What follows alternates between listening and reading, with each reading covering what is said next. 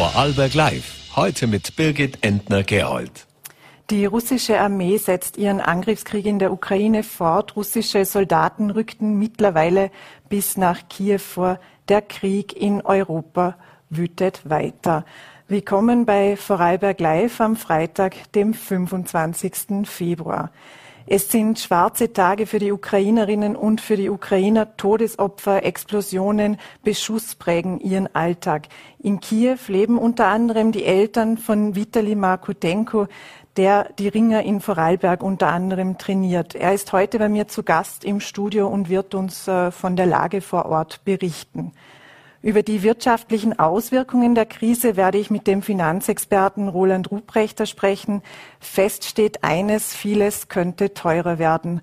Und auch im Sport herrscht Betroffenheit. Diese Invasion spricht gegen unsere Werte, erklärte gestern der SCR Alltag. Darüber und auch über das sportliche ähm, Wochenende der Fußballmannschaft werde ich mich heute mit ihrem sportlichen Leiter Werner Grabherr unterhalten. Vor der Sendung habe ich bereits mit äh, Gerhard Mangok gesprochen. Der Professor für internationale Beziehungen beschäftigt sich seit langem mit Russland und erklärte uns, was wir von dem Krieg nun noch erwarten können. Äh, Herr Mangot, Russland rückt in der Ukraine immer weiter vor. Wie weit wird denn der russische Präsident Wladimir Putin noch gehen? Er hat klare geopolitische Ziele und die hat er auch formuliert. Er will eine beschränkte Souveränität für die Ukraine, eine beschränkte außenpolitische Handlungsfreiheit. Er will eine willfährige Regierung eines neutralen Staates, der sich aber auch demilitarisieren müsse, der auch anerkennen müsse, dass die Krim Teil Russlands sind, ist. Das heißt, es ist äh, das geopolitische Ziel Putins, äh, die Ukraine zu unterwerfen und zur militärischen und politischen Kapitulation zu zwingen. Gestern habe ich gehört, es ist ein Ausdruck von Macht, der quasi von gestern stammt. Kann man jetzt der Russland überhaupt noch Zugeständnisse machen oder muss man da auch als Westen hart bleiben? Nun, für Zugeständnisse ist es, ist es zu spät. Vielleicht hätten Zugeständnisse in den Verhandlungen der letzten zwei Monate auch nichts gebracht. Aber der Westen hat es auch nicht wirklich versucht. Denn die Angebote, die der Westen an Russland gemacht hat, die waren eindeutig zu wenig und es wäre mehr Flexibilität, mehr Spielraum möglich gewesen. Ob Putin sich mit den Angeboten eines flexiblen Westens zufrieden gegeben hätte, das ist schwer zu sagen. Vielleicht hat er auch nie in gutem Glauben verhandelt, aber man hätte es probieren können. Es ist ja irgendwo eine Pattsituation zwischen Russland und der NATO. Die NATO hat in Vergangenheit, wenn es um Erweiterungen gegangen ist, Russland immer wieder Zugeständnisse gemacht und auch Kompromisse gefunden. Was für ein Kompromiss wäre denn jetzt möglich gewesen? Man hätte ähm, über den Status der Neutralität der Ukraine sprechen können. Das wäre sicherlich ein der Ukraine aufgezwungene Neutralität geworden. Aber die Frage ist, ob man verantwortungsethisch ähm, lieber eine durch Zwang neutralisierte Ukraine akzeptiert oder die Opfer, zivile und militärische Opfer jetzt auf der ukrainischen Seite in diesem von Russland begonnenen Angriffskrieg hinzunehmen. Der russische Außenminister sagte heute auch im Bezug auf mögliche Gespräche mit der Ukraine, dass die Ukraine entmilitarisiert werden müsse. Das würde sich aber ja auch irgendwo einer Neutralität, ähm, würde einer Neutralität widersprechen, weil man ja sich auch als neutrales Land verteidigen können muss. Inwiefern kann man da Russland noch in irgendeine Richtung bringen, damit das überhaupt ähm, möglich wäre? Also das, was Russland als Neutralität bezeichnet, äh, ist äh, nicht das, was man unter Neutralität verstehen kann, weil sie eben unbewaffnet sein soll. Das ist in Wirklichkeit eine Abgabe von Souveränität durch die Ukraine und eine Unterordnung unter Russland. Diese politische Kapitulation fordert Putin, die verfolgt er mit allen ihm zur Verfügung stehenden Mitteln. Ob er das Ziel erreicht, ist nicht ganz sicher, aber wahrscheinlich schon. Ein Land kann sich ja immer den Bündnispartner aussuchen. Das ist eigentlich äh, das Recht. Wie würde das denn völkerrechtlich aussehen? Eine aufgezwungene Neutralität, das äh, kann ich mir jetzt persönlich auch sehr schwer vorstellen. Und in Wirklichkeit wäre das eine Rückkehr zur Großmachtpolitik in die Welt der Real- und Machtpolitik unter Aufgabe von ethischen Normen, von Gesinnungsethik zwischen dem Westen oder der westlichen Führungsmacht der USA und Russland. Man hätte damit äh, die Ukraine unter Druck setzen müssen, politisch, vielleicht auch wirtschaftlich, einen solchen Status einer Neutralität zuzustimmen. Die ukrainische Elite wäre sicher dagegen gewesen. Äh, ob sie durch Zwang bereit gewesen wäre, das doch zu akzeptieren, das werden wir nie erfahren. Welche geopolitischen Folgen zeichnen sich denn aktuell bereits ähm, aus diesem Konflikt ab? Es wird eine neue Teilungslinie durch Europa gehen, von Russlands Westgrenzen über die Westgrenze von Belarus und eben vielleicht auch an der Westgrenze der Ukraine. Eine militärische Konfrontation zwischen dem Westen und Russland an dieser Frontlinie. Es wird auf Jahre hinaus eingefrorene Beziehungen geben zwischen dem Westen und Russland.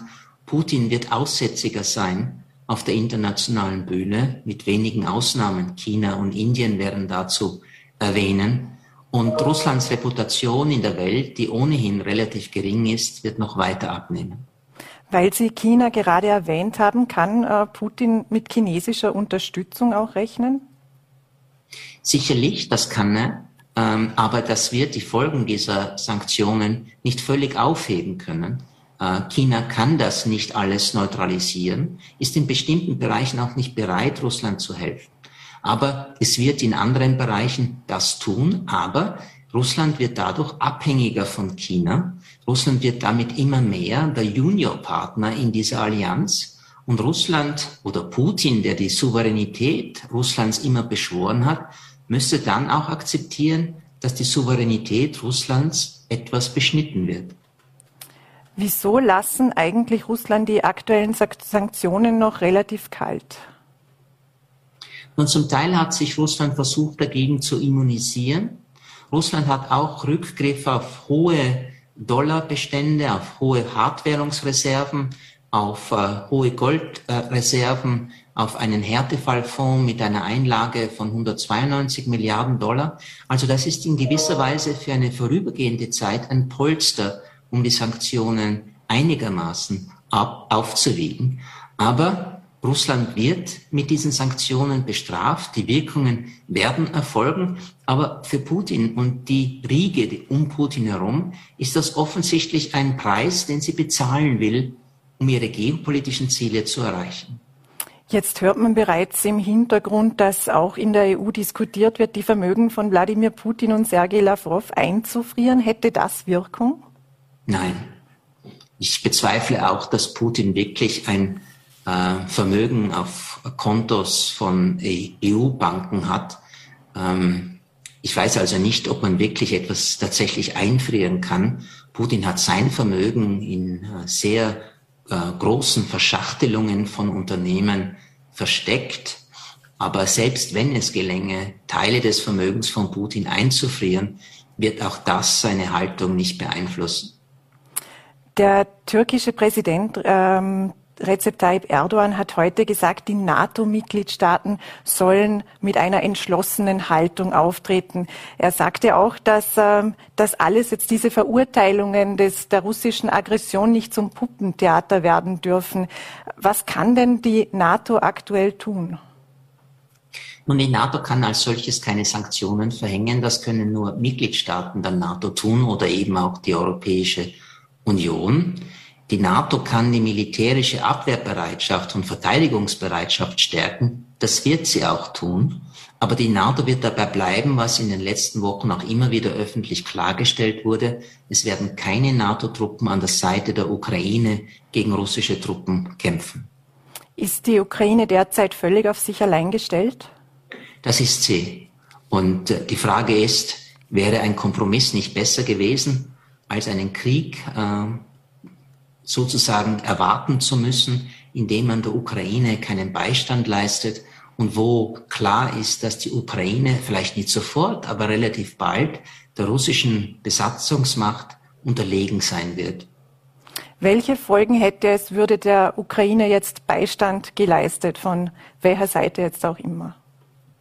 Es wird finanzieller Beistand geleistet, es wird humanitärer Beistand geleistet, es gibt politische Solidarität, aber die Ukraine ist jetzt in einem Krieg und da werden zwar auch Waffenlieferungen an die Ukraine weitergehen, aber vielleicht sind die auch schon relativ bald nutzlos, wenn die ukrainischen Streitkräfte angesichts der russischen Übermacht kapitulieren müssen. Vielleicht noch zum Abschluss. Ein Berater des ukrainischen Präsidenten Zelensky hat sich offen für Gespräche mit Russland gezeigt. Wie wahrscheinlich ist es denn überhaupt, dass jetzt Gespräche zustande kommen? Nun, Putin hat heute Nachmittag angekündigt, eine Verhandlungsdelegation nach Minsk zu schicken, um über den Neutralitätsstatus der Ukraine zu verhandeln. Aber was für eine Verhandlungsmacht hat eine Ukraine, die von russischen Truppen besetzt wird? Ist das nicht eher ein Diktat, das Russland dann in Minsk der Ukraine gegenüber präsentieren will und äh, sie zwingen wird, das einfach hinzunehmen, anzunehmen als Diktatfrieden? Also ich glaube nicht, dass Russland wirklich zu äh, Verhandlungen bereit ist, wo die Ukraine auch noch Einfluss auf das Ergebnis der Verhandlungen hat. Vielleicht als letzte Frage, welches Signal, welches Signal wäre es denn, wenn man sagt, jetzt äh, kommt Russland, äh, geht Russland in der Ukraine mit einer derartigen Aggression vor und dann bekommt Russland auch noch genau das, was es will? Das wäre sicherlich ein verheerendes Signal, aber es käme zu hohen Kosten für Russland.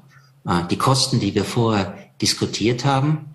Und es ist auch nicht sicher, ob Russland die Ukraine unter einer Marionettenregierung tatsächlich unter seinen Einfluss zwingen kann. Denn eine solche Marionettenregierung würde sofort aus dem Amt gejagt werden, wenn keine russischen Soldaten mehr in Kiew sind. Das bedeutet also, eine solche Marionettenregierung funktioniert, funktioniert nur bei einer längeren Besatzung des Landes äh, durch die russischen Truppen. Dagegen werden sich aber sehr wahrscheinlich Aufstandsbewegungen bilden, paramilitärische Formationen bilden und es wird großen zivilen Ungehorsam geben gegenüber den russischen Besatzern und das wird viele russische Soldatenleben kosten. Herr Professor Mangold, ich danke Ihnen für die Analyse und für die Zeit, die Sie sich genommen haben. Sehr gerne. Die Gesprächsbereitschaft Russlands scheint nicht allzu groß zu sein. Gerade während der Aufzeichnung des Gesprächs mit Professor Mangold meldete sich Wladimir Putin zu Wort. Er forderte die ukrainische Armee auf, die Regierung zu stürzen. Zum Putsch forderte er sie auf und er nannte die Regierung eine Bande von Drogenabhängigen und Neonazis. Von Entspannung ist die Ukraine damit also weit entfernt. Die russischen Truppen drangen, drangen mittlerweile bis nach Kiew vor und äh, mitten in den kriegerischen Auseinandersetzungen leben die Eltern von Vitali Markutenko. Vielen Dank, dass Sie uns heute im Studio besucht haben. Herr Markutenko, Sie sind äh, Trainer der Ringer und leben seit 14 Jahren mittlerweile in Vorarlberg. Wie viel Kontakt haben Sie denn noch ähm, in die Ukraine? Ich habe ganz viele Kontakte, ganz viele Kollegen und wir haben also gutes Sportverhältnis mit dem ukrainischen Verband. Also wir haben immer verschiedene Sportlehrgänge mit ihnen gehabt, immer mit Trainingspartner, guter Austausch und äh, kann man sagen, wir haben also ideal und gute, ganz gute Kontakte. Wie geht es derzeit Ihren Eltern? Sie leben ja mitten in Kiew. Ja, genau. Gerade jetzt, äh, gerade jetzt ist schreckliche Geschichte nicht nur für die Ukraine, sondern für, für Russland. Das ist noch schlimmer. Also für Ukraine schon ganz, ganz, ganz schlimm. Aber ich glaube, äh, denn Russland hat sie noch weiter nach hinten verschoben. Und äh, gerade jetzt meine Eltern mussten sich in Bunker verstecken und äh, die Leute sind erschrocken. Sind, ganz viele Zivilen sind äh, verletzt. Über die Straße heute Panzer und militärische, militärische Technik gegangen. Ganz schrecklich überfahren über den Auto mit den Menschen, mit den Kindern. Äh, das ist ganz schreckliche Geschichte. Die Leute haben nicht erwartet von unseren Nachbarn, von unseren sogenannten, sogenannte frühere frühere Mitwohner, ich weiß nicht, wie, wie kann man das mehr nennen, also, aber ich, ich finde keine Worte, ich, ich weiß nicht, wie kann man nennen, diese Gruppe, terroristische Gruppe, Militär russische Militär. Das ist einfach Terroristen, welche halten jetzt die Ukraine fest. Und wo ganze Welt früher hat Angst nur von Atomknopfen, Atombombe Angst gehabt, jetzt müssen sie ja schauen, dass sie haben schon Tschernobyl, Atomwerk auch angegriffen, auch kontrollieren. Jetzt muss er gar nicht über, Atom, äh, über Atombombe denken, er hat schon einen anderen Knopf. Plus Städte, plus Menschen. Was haben Sie, Sie haben sicher mit Ihren Eltern äh, viel telefoniert in den vergangenen Tagen. Was sagen Ihre Eltern zu Ihnen? Was berichten Ihre Eltern? Schwierig in Augen zu schauen, weil ich, ich fühle mich hilflos. Das ist ganz schrecklich. Und heute auch von halben Stunde meine Mama von Bunken hinaufgekommen. Sie muss kurz auch schauen, was ist oben passiert und äh, ganz viele Kinder auch im Bunker. Sie sagt, ich kann das nicht schauen, wie die Kinder schreien rundum. Und sie ist genau gekommen und hat gesagt, ich warte auf eine Kalaschnikow, auf eine Waffe. Ich gehe auch schützen. Und ganz viele Kollegen, die selber, also eigentlich von den Russland, ich habe ganz viele Kollegen und äh, viele Ausgezogene aus Russland haben, die richtigen Russen haben mir gesagt, wir brauchen Automate, unser Land, unser Land, Ukraine zum Schützen. Sie sind an die Grenze, genau von, den, äh, von einer Stunde hat mir meine Kollege angerufen. Ich, ich weiß nicht, ich habe, wie, wie habe ich durchgehalten. Er sagt, bitte, sag bitte, das müssen Sie Sanktionen bekommen. Die Leute sind weinen und im Keller, im Bunker sitzen fest, dürfen äh, Kiew nicht verlassen. Sie bombardieren äh, die Städte. Also, das ist echt schrecklich. Wie geht, wie läuft es derzeit mit den Informationen? Wie, wie läuft der Informationsfluss? Können sich Ihre Eltern noch gut informieren über das, was passiert oder nutzen Sie sie vielleicht als Informationsquelle? Stellen Sie sich vor, ich bekomme eigentlich Live-Informationen von der Ukraine selber. Also haben Sie eine Meer von den Kiew, also das ist mit Dampe, mit Wasserdampe, angegriffen, habe ich sofort live bekommen mhm. mit dem Helikopter, wo sie angegriffen haben. Ich bekomme äh, von meinen Kollegen von der Ukraine, also sofort, wo hat man angegriffen, wie viele Tote da daneben und welche Städte sind jetzt, äh, hat man festgenommen und so weiter. Und äh, parallel kann ich auch anschauen, die, von beiden Seiten, die Nachrichten von ukrainischer Seite und russischer Seite. Das ist zwei verschiedene Welten. Also wie die Russen mit Propaganda erzählen, das ist schrecklich auch. Das, das, ist, äh, äh, das ist echt schrecklich und schade, dass der Mensch über Lügerei, also so viel Müll in den Kopf von russischen Volk geschmissen hat. Wie sieht es aktuell noch mit der Versorgungssituation aus äh, in Kiew, äh, in der Ukraine mit Lebensmitteln? Ist da noch alles da oder wird es irgendwo knapp? Äh, muss ich also kurz erzählen, äh, ukrainische Volk ist ganz starkes Volk. Wir halten durch. Wir haben äh, also Tschernobyl überlebt. Wir haben ganz schreckliche Geschichte mit äh, Rote Armee. Wir haben sie mit ukrainischem Volk gemacht. Also und jetzt, ob wir eine Kilogramm Brot haben, dann teilen wir dieses Brot auch. Wenn wir 100 Gramm haben, teilen wir das auch und überleben. Und ich habe keine Panik gefühlt. Ich habe nur gesehen in den Augen, meine Mama hat mir heute so viel Kraft gebracht, wo sie gesagt haben, keine Angst, keine Angst, wir schützen, wir stehen da, wir stehen und wir schützen. Wir sterben, aber wir stehen. Für mich persönlich für mich persönlich, wo meine, meine Mama in Sowjetunion geboren hat, warum eigentlich will das nicht zurück?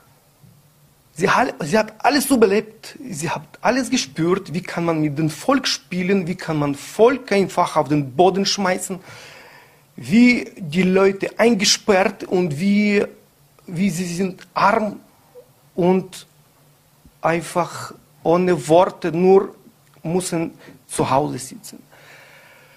Darum letzte, letzte, letzte 20 Jahre kann man sagen, Ukraine hat immer probiert, frei zu sein, sozusagen. Sie planen ja für Sonntag eine Kundgebung für den Frieden in der Ukraine. Wann und wo soll denn diese stattfinden und was ist der denn Ihre Idee dahin? Ganz wichtig, danke für die Frage. Und wir haben schon organisiert am 27.02. Ja, um 12 Uhr beginnt äh, so Demonstration gegen Krieg. Gegen Krieg äh, kommen äh, die, die Leute, wer, wer versteht, wer kann etwas analysieren, wer kann richtige Informationen verstanden, ver, richtig verstehen. Und wir, wir wollen danach erklären und zeigen und für, für Ukraine, in der Ukraine, für die Leute, dass wir denken über ihnen, wir, wir geben Informationen, wir sagen, was ist da passiert, weil sie sagten bitte, sie müssen Sanktionen bekommen. Ihr verkauft und macht den Markt mit den Russland, aber das investieren sie in militärische, militärische Waffen.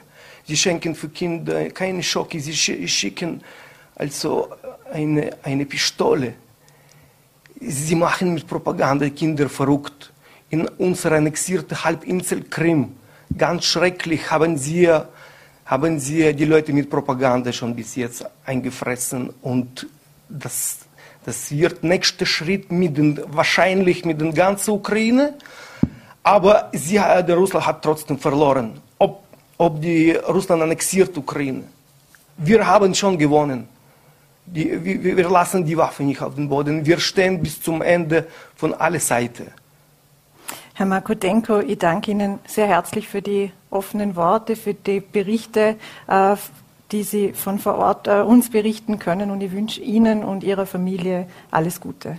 Äh, danke für die Einladung und bitte, wer, wer kommen kann und mit uns helfen, um 12 Uhr beginnt die äh, Demonstration in Bregenz von dem Amt. Danke. Vielen Dank. Ja, die russischen Aggressionen, die russische Aggression betrifft äh, viele Ukrainerinnen und Ukrainer ähm, zu einem Ausmaß, das wir uns nicht vorstellen können. Doch dieser Krieg wird auch unseren Alltag verändern, vorerst zumindest mit steigenden Preisen. Finanzexperte Roland äh, Rupprechter kann uns das wohl am besten erklären, was uns jetzt erwartet. Ähm, vielen Dank für Ihren Besuch im Studio. Gerne. Herr Ruprechter, schon vor dem Krieg äh, in der Ukraine war die Inflation schon ein zentrales Thema. Ähm, auf welche Bereiche wird sich denn dieser Krieg jetzt nun noch einmal besonders auswirken? Was müssen wir uns erwarten? Ich möchte mal so beginnen. Wir haben tatsächlich eine sehr hohe Inflationsrate in den USA gesehen. Äh, die Dezemberrate lag bei 7,3 Prozent. Im Februar nochmals eine Steigerung auf 7,5 Prozent. In Europa haben wir in etwa 5,1 Prozent Inflationsrate. Mir ist aber wichtig zu unterscheiden zwischen der Kerninflationsrate und der Headline-Inflationsrate. Die Kerninflationsrate ist die, diejenige ohne Energie, Tabak und äh, Nahrung. Und wenn man sich die Kerninflationsrate ansieht, das ist diejenige, die der Haushalt am meisten spürt für das Wohnen, die Ausgaben für Automobil, die Ausgaben, aber auch für das Ausgehen, die Ausgaben. Und die sind ganz anders in Europa von der Zahl her, von der Größe her, wie in den USA. Wir haben in Europa ähm, 2,5 Prozent Kerninflationsrate, ähm, sehr nahe zum Inflationsziel der EZB von 2 Prozent, also nicht übermäßig höher. Aber in den USA haben wir eine Kerninflationsrate von 6 Prozent.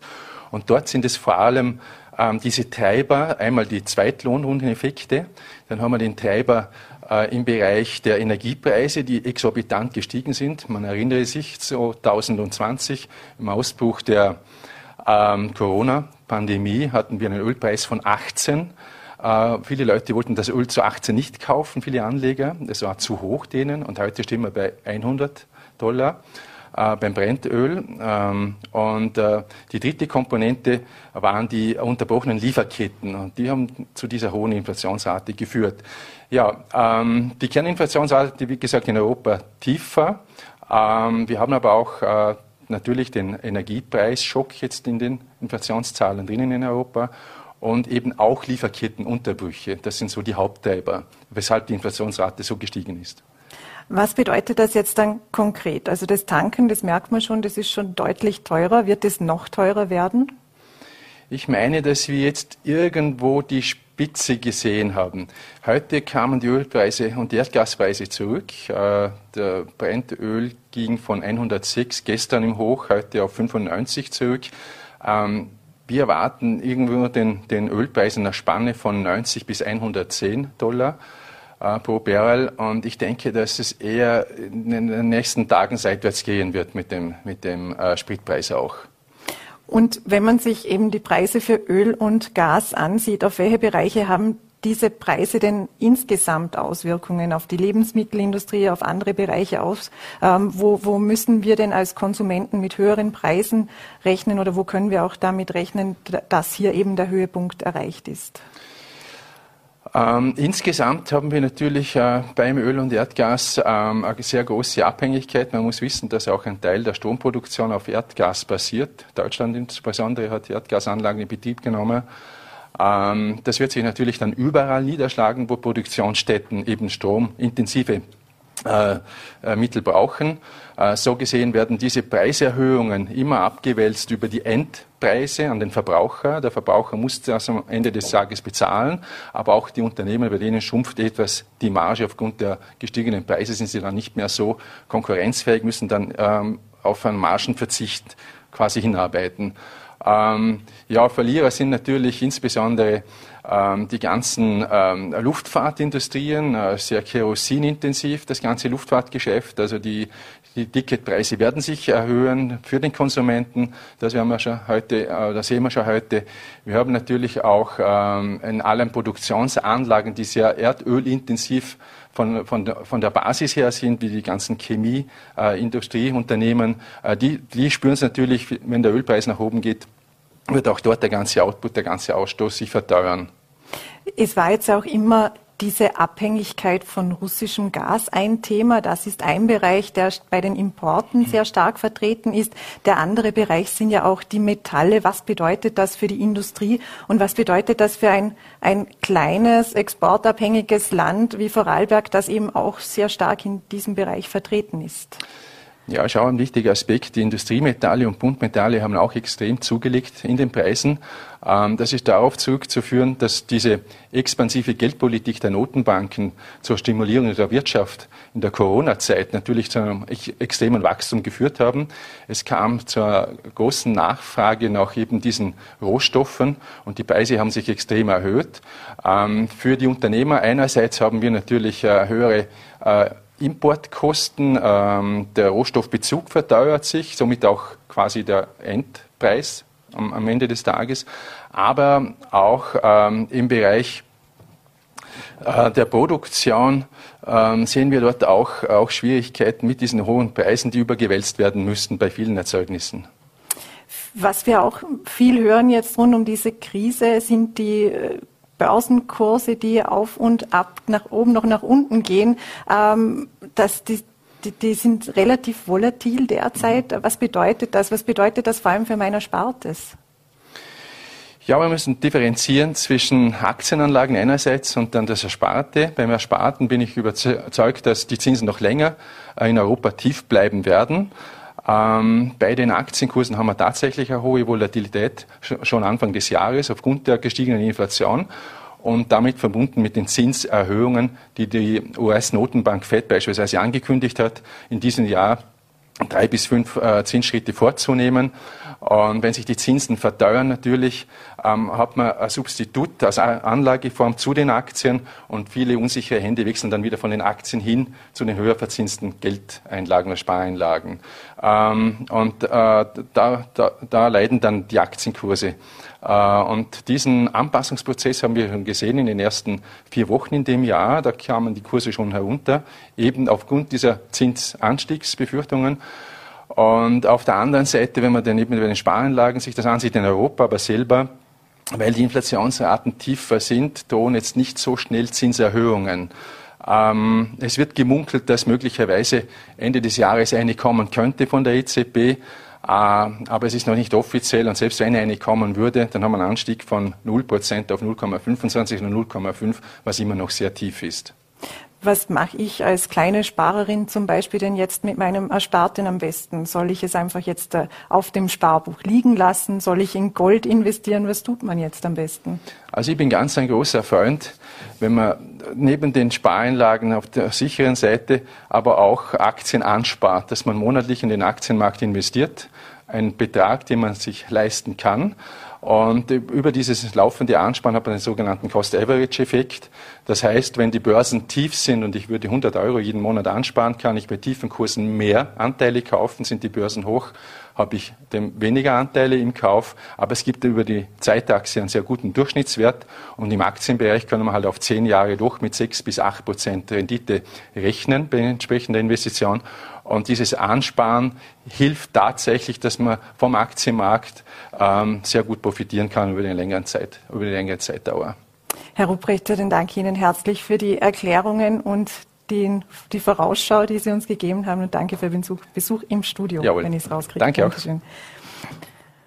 Wir zeigen uns zutiefst betroffen über den Einmarsch russischer Truppen in der Ukraine. Europa wird attackiert, das Völkerrecht gebrochen. Diese Invasion spricht gegen unsere aller Werte. Unsere Solidarität gilt in diesen bangen Stunden der gesamten ukrainischen Bevölkerung. Diese Zeilen stammen vom SCR Alltag. Es sind deutliche Worte zum aktuellen Krieg in der Ukraine. Der sportliche Leiter des Fußballvereins Werner Grabherr ist nun bei mir zu Gast im Studio. Herzlich willkommen. Guten Abend. Herr Graber, blicken wir auf die vergangenen Tage zurück. Die Formel 1 hat den großen Preis äh, von Russland bereits abgesagt. Auch die Weltcuprennen der FIS des Skiverbandes werden in Russland nicht stattfinden und das Champions League Finale wurde von St. Petersburg nach Paris verlegt. Wie schätzen Sie denn diese Entscheidungen weg von Russland ein? Ja, am Ende jetzt in diesen ähm, wenigen Stunden, denke ich, schon mal ähm, richtungsweisende Entscheidungen, die hier im Sport auch getroffen werden. Der Sport zeigt sich grundsätzlich sehr solidarisch und, und äh, hält zusammen. Ich denke, äh, das Gefühl ähm, ja, hat man schon äh, viele Jahrzehnte und der Sport hat natürlich auch die Kraft und, und die Reichweite, hier voranzugehen. Und, und das, denke ich, äh, sind alleine schon in diesen wenigen Stunden einige Entscheidungen, die das nochmals unterstreichen. Wie politisch ist Sport generell und wie politisch darf er denn werden? Ja, ich denke, dass es dort schon immer eine gewisse Balance auch braucht, weil am Ende geht es doch noch um den Sport und äh, um, um den Wettkampf, um die Bewegung, um, um irgendwo auch ähm, Erlebnis, Zuschauermarketing, aber trotzdem, wie gesagt, hat der Sport einfach äh, eine Kraft. Ähm, er verbindet ähm, nicht nur verschiedene Menschen, sondern auch Nationen und, und man kommt zusammen, um, um sich irgendwo auch betätigen zu können. Und, und das, denke ich, äh, zeigt einfach, dass der Sport dort äh, richtige Vorbildwirkung hat und da hat jetzt in solchen Tagen natürlich jede Sportart für sich oder, oder jede, jeder äh, Wettkämpfer oder jeder Einzelsportler unglaubliche Strahlkraft auch, um, um dort wieder ein Zeichen zu setzen. Der Sportchef der Vorarlberger Nachrichten, Christian Adam, schreibt heute in seinem Kommentar, dass sich die großen Verbände ihrer weltpolitischen Verpflichtung bewusst werden müssen. Wie weit ist das denn bei den großen Verbänden bereits gesickert? Ja, äh, auf der ganz oberen Ebene ist natürlich auch sehr viel Politik mit dabei, wenn es um Vergaben geht, wenn es um äh, Budgetierung geht, um, um Einnahmequellen. Oder da das weiß jeder, was, äh, wie dort der Sport funktioniert und wie oft Entscheidungen gefällt werden. Ich denke, dass, dass das auch wieder Tage sind oder Zeitpunkte sind, wo, wo man vieles wieder gerade rücken kann oder gewisse Dinge, die vielleicht in den letzten Jahren auch verloren gegangen sind, auch wieder bewusst äh, in eine andere Richtung lenken kann. Und da hat der Sport, aber vor allem auch der Fußball äh, natürlich schon äh, eine Vorbildwirkung und die sollten sich viele Menschen auch wieder bewusst werden. Wenn wir jetzt den kurzen Themenbruch wagen und ans Wochenende oder ins Wochenende blicken, morgen spielt der SCR Alltag ja gegen Admira Wacker. Aktuell ist das die Mannschaft, an der sich SCR Alltag wohl am besten orientieren kann. Gemeinsam sind sie ja das äh, Tabellenschlusslicht. Ähm, welchen Stellenwert hat denn dieses Spiel morgen? Ja, für uns ein sehr großes. Ähm, für uns beginnt so gesagt dieser Playoff-Modus morgen äh, Samstag beim Spiel gegen die Admira. Es ist der vorletzte. Wir wissen, dass wir mit diesem Spiel, vor allem mit einem möglichen Heimsieg, ähm, den Zeiger wieder auf Null stellen können. Und dementsprechend ähm, bewusst ist das mittlerweile jedem einzelnen Spieler auch, um was es da morgen geht und, und dass für uns das Playoff nicht erst in, in zwei Wochen beginnt, sondern äh, spätestens morgen und, und es wird jetzt Zeit, dass wir, dass wir anschreiben, dass wir punkten, äh, das Spiel morgen nützen, um wirklich äh, ins Frühjahr zu starten. Wenn Sie die Playoffs erwähnen, dann geht es ja wirklich um den Abstieg. Ähm, die Punkte werden halbiert und das macht es ja auch ein wenig leichter äh, für den SCR Alltag. Aber können Sie sich darauf verlassen? Kann man sich äh, darauf auch vielleicht ein wenig rausreden? Nein, äh, ganz und gar nicht. Ich denke, wenn man jetzt in dieser Position steckt äh, mit diesem Rückstand, dann, dann ist das ein Zeichen für das, was in der bisherigen Saison gespielt wurde.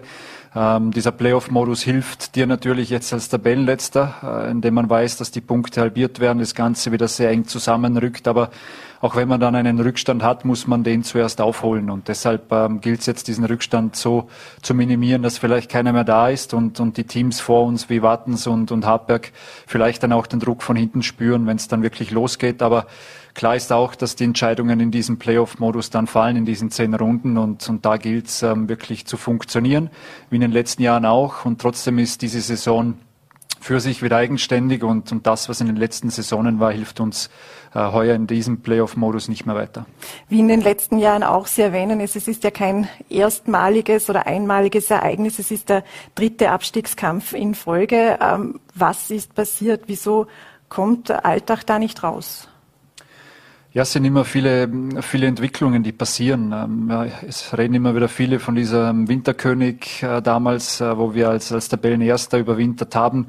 Äh, schlussendlich ist danach auch, auch, sind sehr viele Spieler, Leistungsträger verkauft worden, haben den Club verlassen. Es wurde in den nächsten Jahren dann auch immer wieder neues Personal dazugenommen. Es wurden Spiele entwickelt, aber dann auch wieder verkauft. Es hat jetzt in diesen Jahren nie so wirklich eine Stabilität ähm, ja, stattgefunden oder Stabilisierung stattgefunden. Und deshalb ist es jedes Jahr dann von neuem wieder die Riesenaufgabe, in diese Balance zu kommen. Und, und das ist in den letzten drei Jahren eben auch mit diesem Modus ähm, nie so wirklich gelungen. Und, und deshalb ähm, hat man eben immer in diesem unteren Playoff gespielt. Aber es, es gilt jetzt, die Situation wieder so anzunehmen, die Erfahrungswerte aus den letzten Saisonen sicher auch mitzunehmen. Das heißt dann auch ruhig zu, zu bleiben, Geduld zu haben, ähm, der Mannschaft auch zu vertrauen und, und die täglichen ähm, ja, Einheiten, die, die das tägliche Training dann auch sehr gut zu beobachten. Aber was dann einfach nicht fehlen darf, ist, ist irgendwo auch der Faktor Mentalität und und vor allem auch Wille und Kampfkraft, wenn es dann darum geht, diese entscheidenden Spiele auch, auch zu gewinnen. Und ja, die sind jetzt gefordert, umso mehr denn je. Ähm, wenn ich es richtig rausgehört habe, zu viele Transfers haben da ein bisschen Unruhe reingebracht. Heißt es, ähm, man wird sich künftig auf äh, die Mannschaft, die jetzt da ist, konzentrieren oder weniger auf äh, Transfers setzen? Es gilt sicher auf der einen Seite wieder, wieder Stabilität zu gewinnen, ein Grundgefüge zu schaffen, das, das in sich sehr, sehr stabil ist. Aber natürlich äh, gehören in Alltag Transfers auch zur Tagesordnung. Wir wissen, dass wir budgetär im Vergleich zu größeren Clubs einfach auch, auch hinterher hinken. Das, das heißt, wir können mit Transfers auch wieder, wieder diese Lücken schließen, uns äh, dort auch konkurrenzfähig machen. Deshalb sind die Transfers, wenn sie dann passieren, auch, auch gut überlegt. Und gleichzeitig versucht man in Alltag auch immer wieder in die Infrastruktur zu investieren, äh, das Stadion voranzutreiben, die Trainingsbedingungen. Und da sind jetzt auch die nächsten äh, Investitionen wieder geplant. Also die Vision, die, die in Alltag ähm, ähm, gelebt wird, die, die schreitet weiter voran. Aber natürlich müssen wir schauen, dass wir sportlich auch dem Ganzen äh, standhalten, weil die, das Herz dieses Clubs ist die erste Mannschaft und damit verbunden auch der sportliche Erfolg. Ähm, Trainingsbedingungen, die Infrastruktur, wo sehen Sie da den größten Nachholbedarf? Ja, wir haben sicher, was die Platzsituation im Alltag betrifft, ähm, ein paar Dinge zu, zu verbessern. Es betrifft aber auch den Gesamtverein. Ansonsten haben wir jetzt mit dem Campus schon äh, sehr tolle Trainingsbedingungen, wo es uns ermöglicht, ähm, richtig gut täglich äh, arbeiten zu können, Spiele entwickeln zu können. Sind jetzt auch dabei, den, den Staff zu professionalisieren, also auch für die Manpower zu sorgen, die dann tagsüber auch wirklich mit den Spielern arbeitet und dort äh, Schraube für Schraube zu drehen, um, um dann im, im Gesamten auch äh, diesen Übertrag auf den Platz zu schaffen. Und wenn das in einer guten Balance funktioniert, dann sollte auch zukünftig wieder ähm, ein Erfolg auf, auf einer höheren Ebene möglich werden. Wie beurteilen Sie jetzt mit Blick auf das morgige Spiel die äh, Leistung dieser Mannschaft? Also wie stark ist sie aufgestellt? Was erwarten Sie sich konkret denn davon? Ja, von Vorteil ist jetzt, dass viele Spieler zurückgekommen sind. Also wir haben gerade in den letzten zwei bis drei Wochen schon auch mit, mit Neuzugängen, die, die wenig gespielt haben, ähm, zu kämpfen gehabt. Wir hatten äh, ein paar Corona-Fälle und es hat sich jetzt diese Woche alles etwas beruhigt. Die Spieler sind zurück. Äh, man merkt dann auch am Trainingsplatz, wenn dann einmal über 20 Spieler wieder dort stehen, dass auch äh, der Trainer ein Lächeln im Gesicht hat, wenn er wirklich dann auch Konkurrenzkampf spürt und, und sieht, was am Platz passiert, schafft auch Energie und das wird für, für morgen einfach sehr, sehr entscheidend sein, dass wir, dass wir als Mannschaft dort gemeinsam diesen, diesen, ja, diese Aufgabe annehmen, diesen Kampf annehmen und, und gemeinsam dann auch mit den Zuschauern im Rücken ähm, diesen wichtigen Sieg einfahren. Herr Graber, den danke ich sehr herzlich äh, für das Gespräch im, äh, im Studio und für Ihr Kommen. Vielen Dank. Damit bleibt uns nichts anderes, als den Altachern morgen ein Erfolgserlebnis zu wünschen. Unsere Gedanken werden aber wohl doch mehr rund um den Krieg und rund um die Opfer dieses Krieges kreisen. Angesichts der Fluchtbewegungen, die sich ankündigen, werden sich die EU-Innenminister dieses Wochenende bereits zum Austausch treffen. Und wie Sie morgen in den VN lesen können, werden auch in Vorarlberg schon Vorbereitungen getroffen. Die vergangenen Tage zeigen einmal mehr, wie wenig Dinge selbstverständlich sind. In diesem Sinne bleiben Sie gesund und passen Sie auf sich auf.